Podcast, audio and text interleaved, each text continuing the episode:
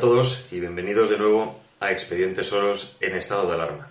Hoy quiero tratar nuevamente, de un modo ya de cierre, el tema de las vacunas, Bill Gates, George Soros y empresas de biotecnología. Si nos fijamos, ambos, por ejemplo, tienen intereses precisamente en ese mercado, de forma muy curiosa, como hemos visto en anteriores programas, sobre todo en los últimos meses con cuantiosas inversiones.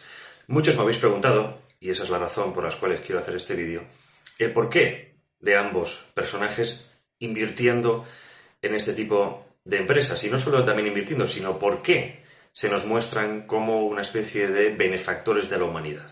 Y aquí hay que fijarse en la historia de ambos, y es donde ahí encontramos muchas similitudes. Por un lado, tenemos a George Soros, que si os acordáis, en el año 92 tumbó en un solo día el valor de la, libra, de la libra esterlina, lo que se llamaba el miércoles negro del año 92. Y después tenemos a Bill Gates, que también fue denunciado por Estados Unidos por temas de monopolio tecnológico en el país, es decir, violando las leyes del libre mercado, de alguna manera.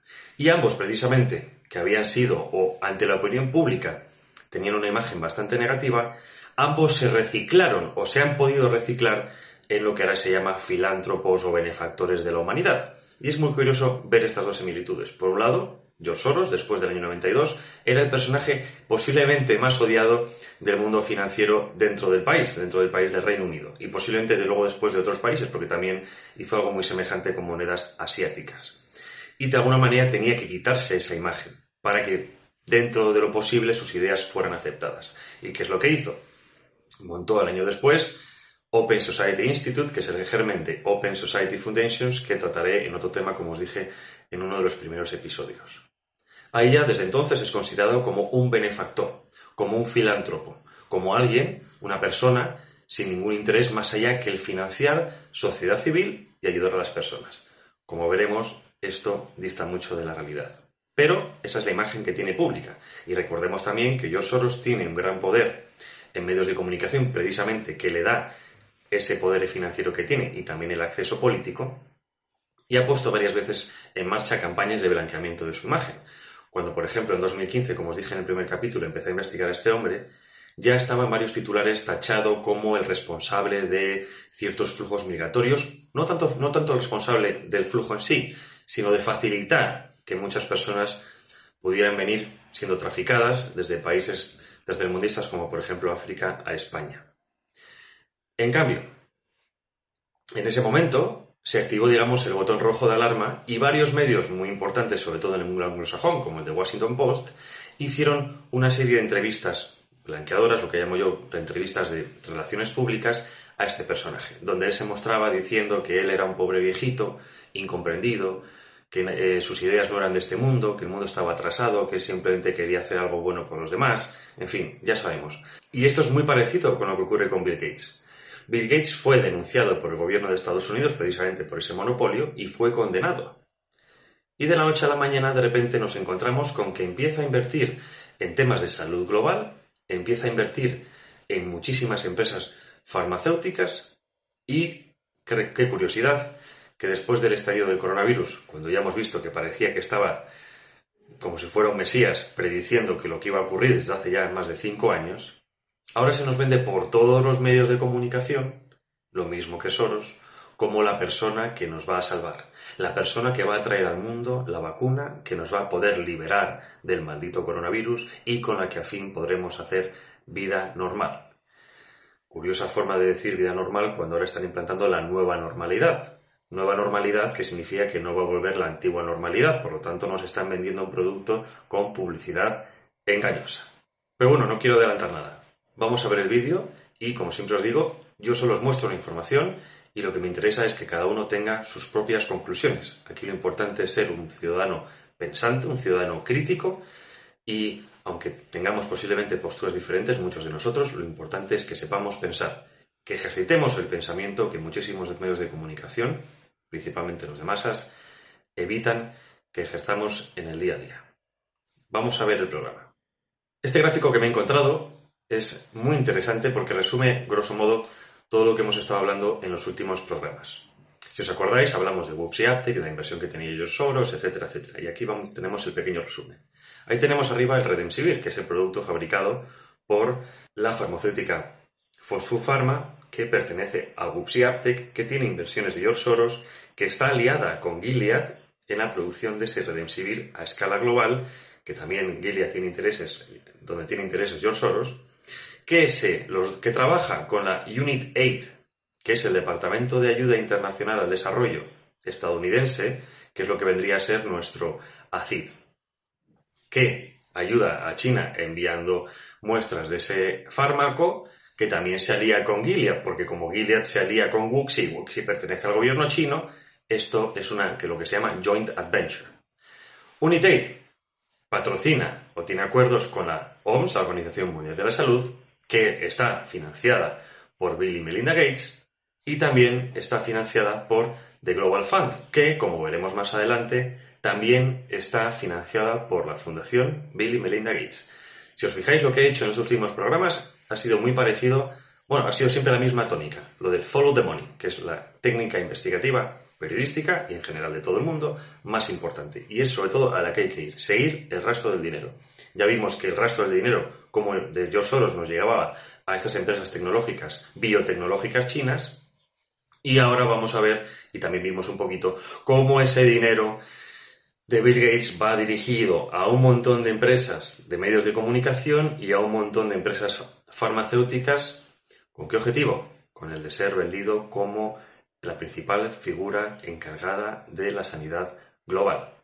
Aquí podemos ver que ya del 30 de abril un tuit de El Mundo en el que decía que Estados Unidos aprobará el uso de emergencia del antiviral Remdesivir, fármaco con resultados prometedores contra el coronavirus. Esto es de hace un mes, bueno, de hace apenas 20 días, y ya habíamos visto precisamente el interés económico que tenía. Ya vimos cómo Grifols, empresa en la que había invertido George Soros, era considerada una de las empresas más importantes ahora mismo en Estados Unidos y que se había aliado con PharmaMar en la producción de test de coronavirus y que a escala internacional era considerada una de las empresas clave precisamente en la lucha contra este virus. Pero resulta que, justo esto estamos hablando de un tuit del mundo, pero resulta que en una página de información inglesa, precisamente de abril 23, siete días antes, de alguna manera nos está diciendo que este producto no tiene los beneficios que nos ha vendido la empresa.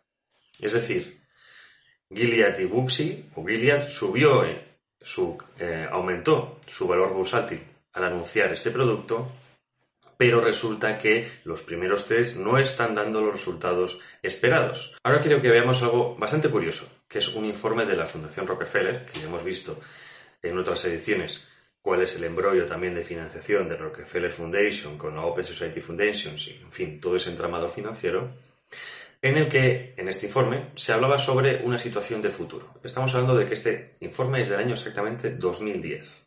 Y nos fijamos que dentro de ese informe hay un apartado que es posibilidades de escenario, ¿no? narrativas de escenarios, escenarios futuros. Y luego viene lo que llaman el lock step, que es el paso de confinamiento que es lo que estamos viviendo justo ahora. Y si nos fijamos ahí, dice, en el año 2012, una pandemia que el mundo había estado anticipando desde hace años, al finalmente llega. Recordemos que quien ha estado anticipando esta pandemia es Bill Gates. Pero al contrario, por ejemplo, que en el año 2009, la, la gripe aviar, el H1N1, esta nueva cepa de gripe sería mucho más virulenta y mortal. Continúa diciendo, por ejemplo, que tendría una consecuencia nefasta a nivel económico. La movilidad internacional de las personas y de los bienes sería reducido o se pararían, debilitaría las industrias, como el turismo, que curiosidad que es la española, rompería las, y rompería las cadenas de suministro global. Entonces resulta que tenemos un informe de la Fundación Rockefeller de hace 10 años que anticipaba escenarios futuros y qué casualidad uno de esos escenarios era el de un virus, una pandemia global que nos obligaría a un confinamiento exactamente igual al que estamos viendo. Otra de esas noticias que ha pasado recientemente es el asesinato de un investigador chino de la Universidad Central, Médica Central de Pittsburgh, que estaba investigando con grandes resultados el coronavirus. Aquí tenemos una noticia del año 2015 en la que Bill Gates ya se presentaba como un promotor del gobierno global, de un nuevo orden mundial, con el fin de enfrentarse a problemas globales como es el cambio climático.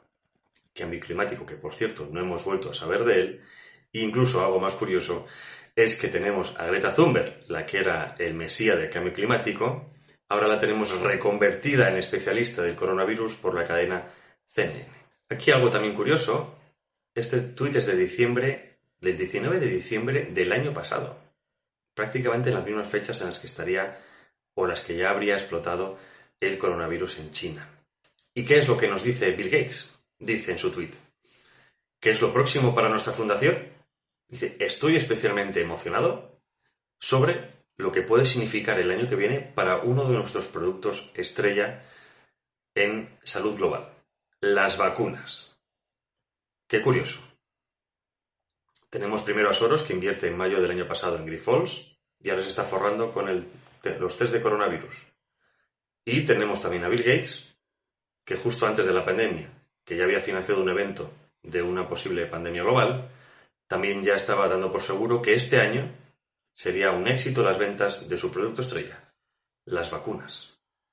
Pero es que la polémica, precisamente por la fundación Bill Gates y su multimillonaria capacidad económica, no viene de ahora, ya viene desde hace unos cuantos años. Esta noticia del libre mercado, este análisis, es muy interesante. Aquí nos dice, por ejemplo, que la Fundación ya cuenta en su haber con un fondo de 46.800 millones de dólares procedentes de organizaciones benéficas y entidades privadas. Recordemos, por ejemplo, que en el caso de la Open Society Foundation de George Soros, George Soros tenía un capital de unos 30.000, entre 30.000 y 40.000 millones de dólares y esa mitad y la mitad de todo eso la invirtió en exclusiva en los proyectos de la Open Society Foundation, es decir, para que, esa, para que su obra tuviera, continuara en el futuro después del muerto. Aquí también nos dice que además la fortuna personal de Gates asciende a 106.000 millones de dólares. Es curioso porque si nos vamos a la lista Forbes, en el año 2010 Gates tenía exactamente la mitad de esa fortuna, tenía 53 mil millones de dólares, que también se dice pronto, pero en apenas 10 años, de 2010 a 2020, ha duplicado su fortuna personal. Pero fijaos aquí también lo que dice. Dice, desde el año 2014 invirtió 235 millones en preparativos para una posible pandemia. Fijaos, ya coincide en fechas con lo que ya hemos visto. Dinero perdido que no ha servido de nada, tal y como ha afirmado en varias ocasiones The Lancet, una de las más prestigiosas revistas científicas en el mundo. Y esto es muy importante de remarcar. Las revistas científicas son las que están diciendo que muchas de estas cosas no valen para nada, pero, en cambio, tenemos a Bill Gates y compañía a todas horas en televisión diciéndonos lo importante que es vacunarse y lo importante que es tener una vacuna, y están todos los políticos diciéndonos que sin vacuna no habrá una vuelta a la normalidad. Sin vacuna nadie podrá volver al mundo de antes. Pero ya sabemos que ese mundo no va a volver, porque no quieren que vuelva. Sencillamente por eso. La Fundación de los Gays recibió subvenciones entre 1998 y 2007 de 6.700 millones de dólares. En el informe se cuenta como sospechoso que un tercio de dicho presupuesto se dedica a tecnologías que no funcionarían en años en lugar de emplearlo en técnicas que se muestran eficaces a la hora de combatir enfermedades. ¿A dónde ha ido, a dónde ha ido ese dinero? No lo sabemos. Pero el proceso de Bill Gates es muy semejante al de George Soros. Recordemos que es el de financiar medios de comunicación, sociedad civil, con la idea de siempre tener una buena imagen. Y Bill Gates es exactamente lo mismo. Bill Gates financia diversos medios de comunicación como son The Guardian, NPR, ABC News, BBC o el portal de estadística Our World in Data. Pero no solo eso. Aquí tenemos una visión global de lo que financia Bill Gates. Algunas de las cifras no son exactamente las mismas, entiendo porque desde este gráfico hasta el momento han variado, pero es curioso ver ese abanico de inversiones para copar prácticamente, de alguna manera, todo el mercado. Y esto es muy poco. Obviamente invierte muchísimo más. Aquí, por ejemplo, no aparece Peerbright Institute, que ya lo hemos visto en otro episodio. Pero vamos a repasando, por ejemplo. Tenemos que Bill Gates financia, obviamente, Microsoft. Que Microsoft financia Gavi, que ya lo vimos, también es financiada Gavi por la fundación Bill y Melinda Gates con un total de más de 4.000 millones de dólares desde que empezó a funcionar esa institución. Gavi y Microsoft financian, como vimos en otros episodios, el proyecto ID 2020, que es el proyecto de una especie de pasaporte digital para todos los ciudadanos. Bill, la Fundación Bill Gates, financia con cerca de 18 millones al Instituto Nacional de Alergia y de Enfermedades Infecciosas, cuyo director era Anthony Fauci, ahora mismo uno de los encargados de llevar el tema de salud con el, con el coronavirus dentro del gobierno de Donald Trump. Ha financiado con más de 870 millones al instituto o al centro universitario Johns Hopkins, que el que vimos era también el que colaboró en la formación de ese evento 201 y que actualmente es el encargado de monitorear a nivel global el, desarrollo del coronavirus. Como hemos dicho también, eso, ha financiado con más de 4.000 millones de dólares a Gavi, también ha financiado con más de 4.300 millones a la Organización Mundial de la Salud y que ahora mismo Bill Gates era el segundo financiador más importante de la OMS detrás de Estados Unidos, pero que desde que Donald Trump retirase esa subvención recientemente, posiblemente ahora sea el número uno. Obviamente, quien financia principalmente una institución es el que manda en ella. Ya sabemos que la OMS no trabaja por el bien de la humanidad, sino que depende de los intereses privados que la financian. Es una empresa más. Ha financiado también con más de 280 millones al Imperial College London, que son los encargados de haber producido los modelos eh, de ordenador de predicción de la pandemia. Han financiado, por ejemplo, también con 243 millones a la Universidad de Oxford para el tema de investigación y desarrollo de vacunas. Ha financiado también, como vemos ahí, con 53 millones, cerca de 53 millones de dólares al medio BBC y también con 155 millones a la CDC, que es el Instituto Público estadounidense encargado del tema de salud vacuna. Aquí, como vemos, es el, dentro de la página de Gavi, se nos confirma eh, las subvenciones de la Fundación Bill y Melinda Gates, que ascienden a un total de más de 4.100 millones de dólares. Pero hay más empresas que estamos viendo últimamente en los medios de comunicación que salen noticias y una de estas es la empresa Moderna, que resulta que también tiene subvenciones de la Fundación Bill y Melinda Gates con un total de unos 20 millones de dólares. También está CEPI, que es un organismo internacional creado en Davos, es decir, por la élite mundial, para el, también el tema de salud global. Y está, ahí lo viene en la web, financiado por Bill y Melinda Gates. Y aquí hablamos de un tuit que puso el otro día Vox. Perdonad que no hiciera un pantallazo con el ordenador, solo me dio tiempo a hacer una foto, ya que después lo borró. Y resulta que en ese misma, en el mismo tuit aparecen tanto Moderna, como hemos visto, como CEPI. Y el diputado Stigman estaría a favor de impulsar el desarrollo de esa vacuna, vacuna financiada, como hemos visto, entre otras cosas, por Bill Gates. Me llamó la atención, viniendo de Vox, ya que no había dicho nada al respecto en los últimos días, pero bueno, aquí vemos una iniciativa parlamentaria de uno de sus diputados. En esta noticia vemos que la empresa NEC y Simprint se unen fuerzas con Gavi para extender la cobertura de las vacunas también con biometría. Biometría es la capacidad de medir los rasgos físicos de las personas. Por ejemplo, biometría nos hacen los teléfonos móviles cuando nos hacemos selfies, cuando tenemos la cámara enfrente de nosotros. Esa cámara sirve para medir los rasgos biométricos. Rasgos biométricos que sirven para analizar los puntos clave de la cara, para hacer modelos digitales, para que después sean mucho más fácil reconocidos por cámaras de seguridad, etcétera, etcétera, etcétera. El mismo modelo de control de sociedad que se está aplicando en China y que quieren extender al resto del mundo con lo que llaman ellos la nueva normalidad. Y aquí viene el problema. Si os fijáis, si os acordáis, hace unos programas hablé de cómo nos iban a colar con las nuevas ah, aplicaciones, con, las nuevas actualizaciones de los sistemas Android e iOS, nos iban a meter obligatoriamente esa nueva aplicación de control para saber quién o no estaba enfermo y de alguna manera hacer un mapeo de las personas contagiadas. Pero es que resulta, si os fijáis aquí, que pone iOS 13.5 ya será disponible con Face ID preparado para cuando traes cubrebocas y además incluye el sistema de aviso de personas contagiadas de COVID-19. ¿Esto qué quiere decir? Que la biometría normal que estaban aplicando los teléfonos no, les va a servir tanto debido a que vamos a vestir, vamos a llevar muchas mascarillas.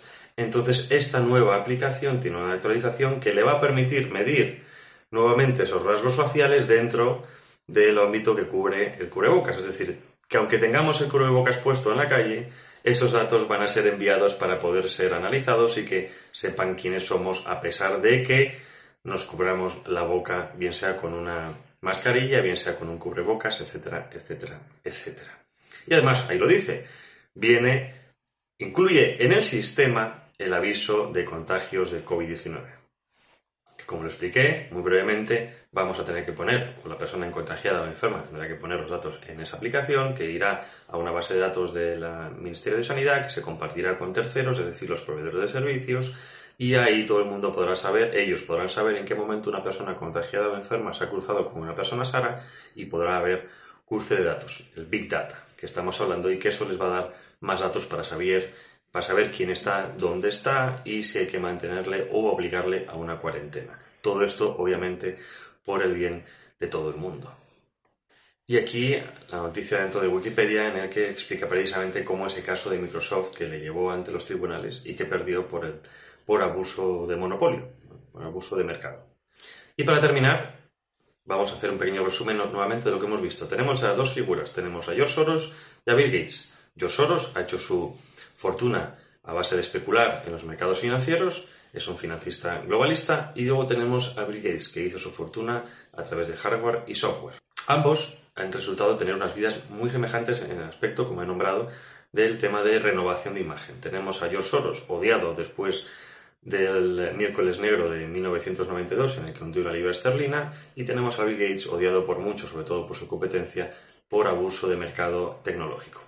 Ambos se reciclaron y ambos, utilizando su fortuna y con, a través de agencias de comunicación, han conseguido revertir esa imagen. Por un lado, la de George Soros, especulador, a anciano, simpático, filántropo, eh, preocupado por los problemas de la sociedad, las sociedades tradicionales, el abuso de las minorías, etcétera, etcétera. Y por otro lado, tenemos a Bill Gates, de abuso de mercado, multimillonario, a persona preocupada por la salud global y que lleva años trabajando frente a una posible pandemia que llevaba años avisando y que ahora está presentado en todos los medios de comunicación como una especie de mesías de la humanidad, en la que sin la vacuna de Bill Gates no haríamos nada. Hasta aquí hemos visto los intereses de personajes muy influyentes en la esfera internacional y os anticipo que en el próximo programa lo que quiero hacer es un programa de preguntas y respuestas como llevo diciendo en muchas ediciones, me escribís muchísimos correos, no puedo responder a todas las preguntas como me pedís. Entonces lo que voy a hacer va a ser aglutinar vuestras preguntas por temática y así me será mucho más fácil responder, porque posiblemente con una explicación de respuesta a muchas de esas preguntas. Así que ya sabéis, próximo domingo, programa especial de preguntas y respuestas. Aquí, a esta dirección, expedientesoros.gmail, me enviáis vuestras dudas y espero poder resolverlas el próximo domingo. Nada más, disfrutad de la semana y hasta el próximo Expedientes Soros.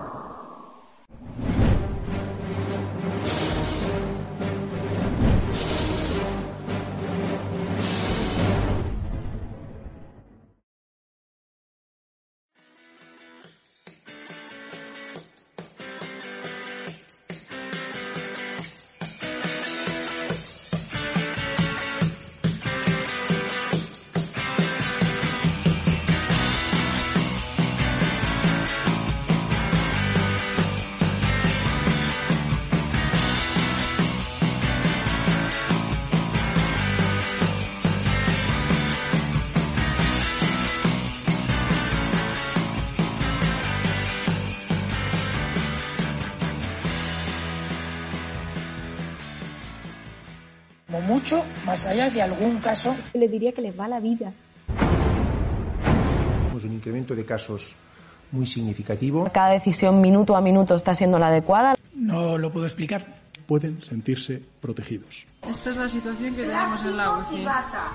No conozco el detalle concreto del fármaco. Por referirme a lo que estaba contando. Se tratan de test fiables, homologados. Ya no tiene punto de retorno. La obligación del gobierno es gobernar y gobernar significa decidir. No dormiría por la noche, junto con el 95% de los ciudadanos de este país que tampoco se sentirían tranquilos. Dame los telediarios, uno de los dos telediarios al día